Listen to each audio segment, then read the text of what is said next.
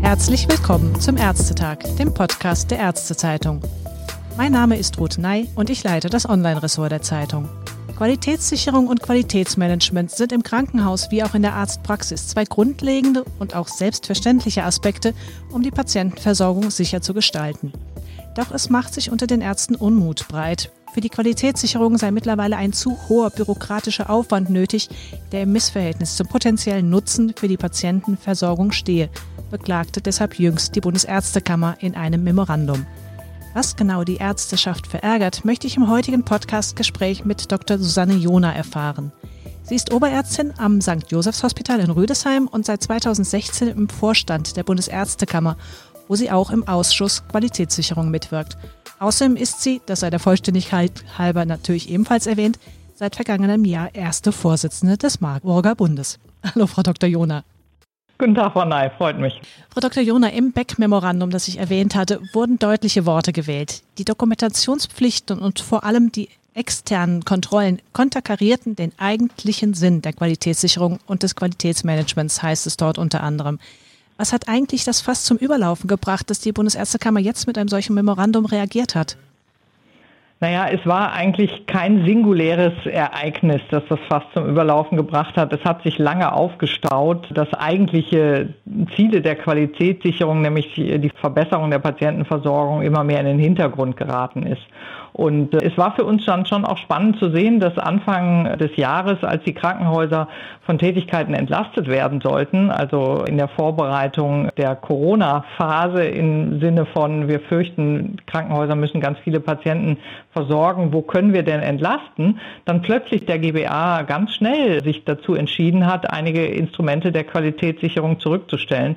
Wir sehen also, auch dem GBA ist vollkommen klar, dass diese Qualitätssicherung eben auch Belastung ist und erhebliche Arbeitszeit bindet, dass es dann auch möglich ist, das zurückzustellen. Und wir glauben, wir sollten es eben wieder neu einnorden und wieder zu einer sinnvollen Balance aus internem Qualitätsmanagement und externer Qualitätssicherung kommen. An sich trifft die Dokumentationsflut ja Kliniken wie Niedergelassene gleichermaßen. Aber Sie haben in dem Memorandum, glaube ich, den Fokus vor allem auf Kliniken gelegt, oder? Also es gibt noch nicht so viele sektorübergreifende Qualitätssicherungsverfahren, aber in der Praxis äh, bleibt natürlich in der Regel die gesamte Dokumentationslast bei den niedergelassenen Ärztinnen oder Ärzten komplett alleine hängen. In einem Krankenhaus gibt es da gelegentlich auch Dokumentationshilfen durch Personal. Insofern trifft es schon beide Bereiche, aber die externe Qualitätssicherung trifft in der Tat im Moment noch mehr den Krankenhausbereich. Aber es gibt auch zunehmende Bestrebungen, mehr auch dem niedergelassenen Bereich ich nenne es jetzt mal überzustülpen. Zum Beispiel Krankenhäuser müssen ja jedes Jahr einen Qualitätsbericht erstellen. Sowas stellt man sich dann gelegentlich auch mal für den niedergelassenen Bereich vor. Und Insgesamt ist die Dokumentation für die Qualitätssicherung natürlich auch nur ein Teil der Gesamtbürokratielast. Und ich möchte hier doch mal zwei, drei Zahlen nennen. Also aus Befragung des Marburger Bundes 2019 wissen wir, dass 60 Prozent der angestellten Ärztinnen und Ärzte mindestens drei Stunden pro Tag mit bürokratischen Anforderungen verbringen. Das ist wirklich viel und bei der gleichen Befragung äh, im Jahr 2013 waren das nur 8 Prozent. Das zeigt also, wie sich das entwickelt hat in relativ kurzer Zeit. Insofern müssen wir das dringend wieder auf ein vernünftiges Maß zurückführen. Und um nochmal eine Zahl zu nennen, wenn wir diese Zeit, also wenn wir jetzt wirklich mal hochrechnen, 60 Prozent der Angestellten verbringen mehr als drei Stunden oder mindestens drei Stunden, wenn wir diese Zeit halbieren würden, auf anderthalb Stunden, dann würden wir, und das hat die Deutsche Krankenhausgesellschaft errechnet, ein Zeitäquivalent von 3700 Vollzeitstellen einsparen. Das ist wirklich viel an ärztlicher Arbeitszeit, die da verloren geht und vielleicht sinnvoller für die Patientenversorgung verwendet werden könnte. Vielleicht könnten wir mal in ein konkretes Beispiel gehen.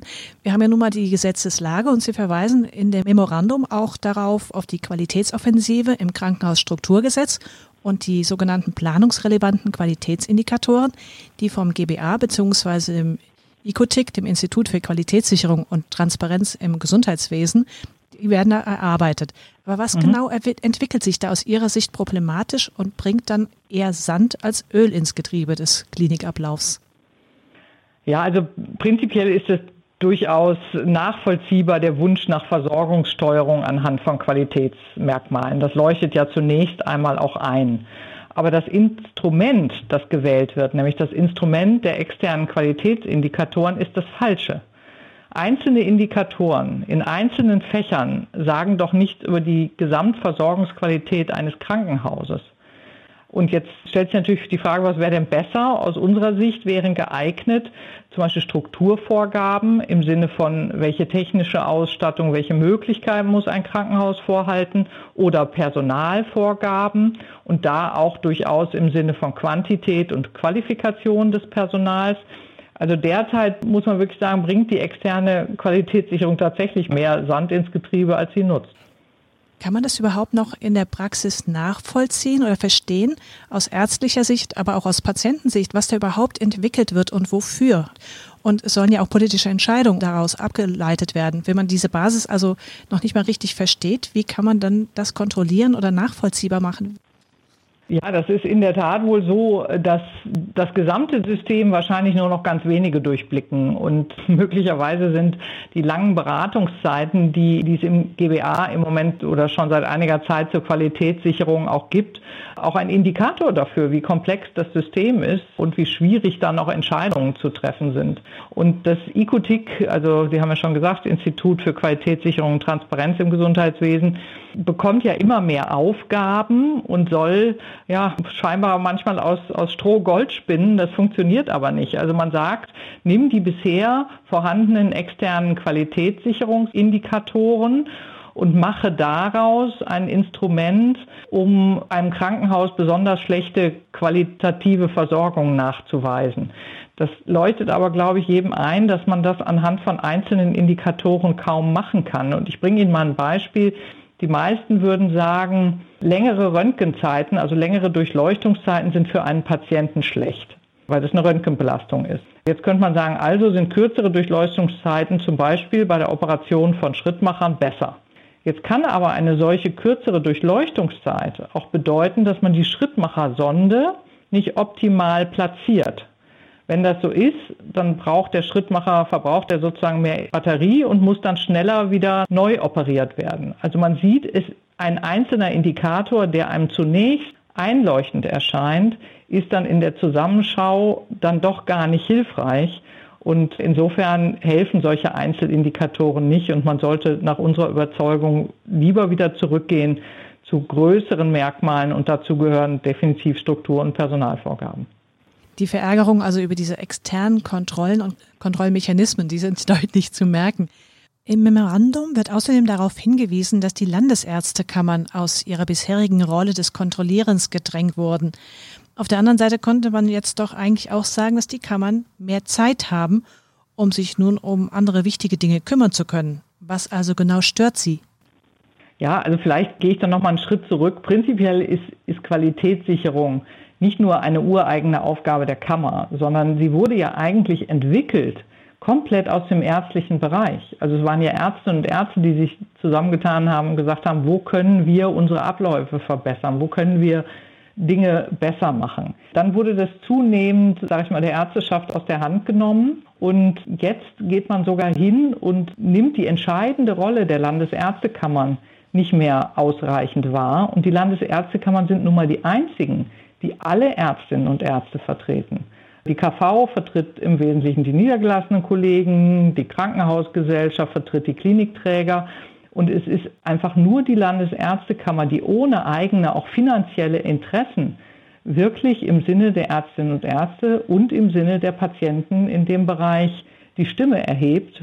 Aber die Stimme möchte man zunehmend gar nicht in der Bedeutung hören, offensichtlich. Würden Sie denn so weit gehen zu sagen, dieses Ecotick, so wie es jetzt aufgesetzt ist, ist falsch aufgesetzt, so bräuchten wir es nicht. Wie könnte man dieses System so austarieren, dass jeder sinnvoll dazu beiträgt, die Patientensicherheit, an der ja alle arbeiten wollen, dann auch zu verbessern und die Qualität. Also das IQTIC wird ja beauftragt. Insofern ist die Grundkonstruktion des IQTICs meiner Meinung nach nicht das Problem. Das Problem sind die Arbeitsaufträge, die es bekommt. Wir sollten mehr den Fokus wieder hin zum internen Qualitätsmanagement machen. Denn die externen Indikatoren machen prinzipiell keinen Sinn ohne dass sie mit dem internen Qualitätsmanagement verbunden werden. Ich bringe ein Beispiel. Wir haben aufgrund der externen Qualitätssicherung festgestellt, dass nicht immer die Operationen nach einem äh, Bruch des Oberschenkelknochens früh genug gemacht worden. Die sind nicht immer in dem für den Patienten sinnvollen Zeitfenster gemacht worden. Wenn man so etwas feststellt, hilft es ja nur, wenn es dann letztendlich auch zu einer Konsequenz führt und dann umgesetzt wird und man sich fragt, warum wird denn in manchen Zeiträumen das nicht in, in dem optimalen Zeitfenster operiert?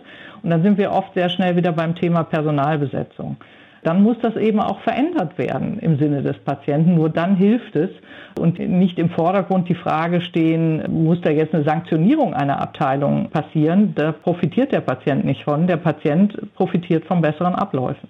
Gab es denn solche Sanktionierungen schon? Jetzt ist die Frage, was man als Sanktionierung empfindet. Es gibt ja sozusagen als Vorstufe etwas, das nennt sich strukturierter Dialog. Da werden also dann diejenigen, bei denen Indikatoren auffällig geworden sind, angeschrieben und gesagt, sie mögen entweder schriftlich oder auch in einem mündlichen Anhörungsverfahren Stellung nehmen. Prinzipiell halten wir so einen strukturierten Dialog für sinnvoll, weil dann auch beide Seiten rausfinden könnten, wo es denn vielleicht haken kann, woran es liegen kann.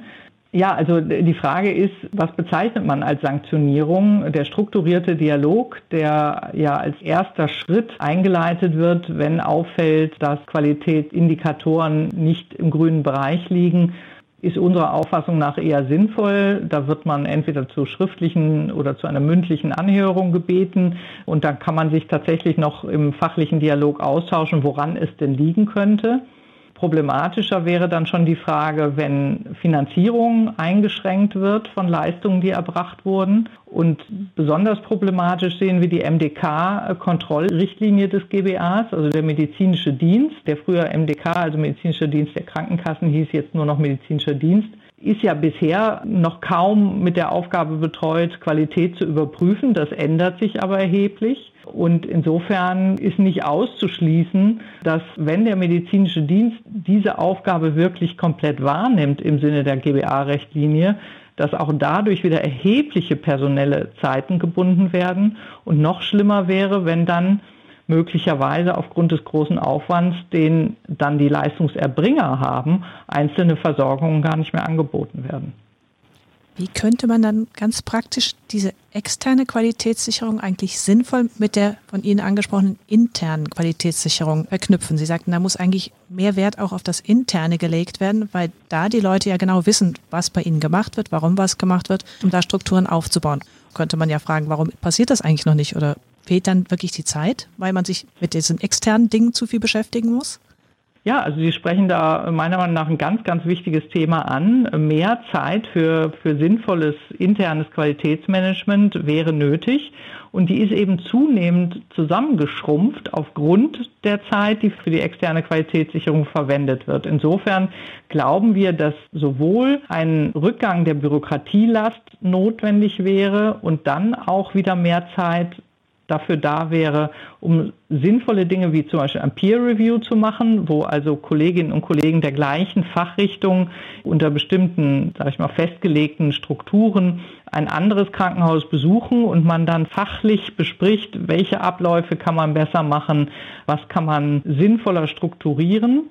Ein anderes Beispiel, auch konkret jetzt beim Thema Corona, wären solche, ich nenne es mal Katastrophenübungen. Es muss dann nicht immer um, um Massenunfall von Verletzten gehen. Auch Infektionsszenarien müssen durchgespielt werden in Krankenhäusern.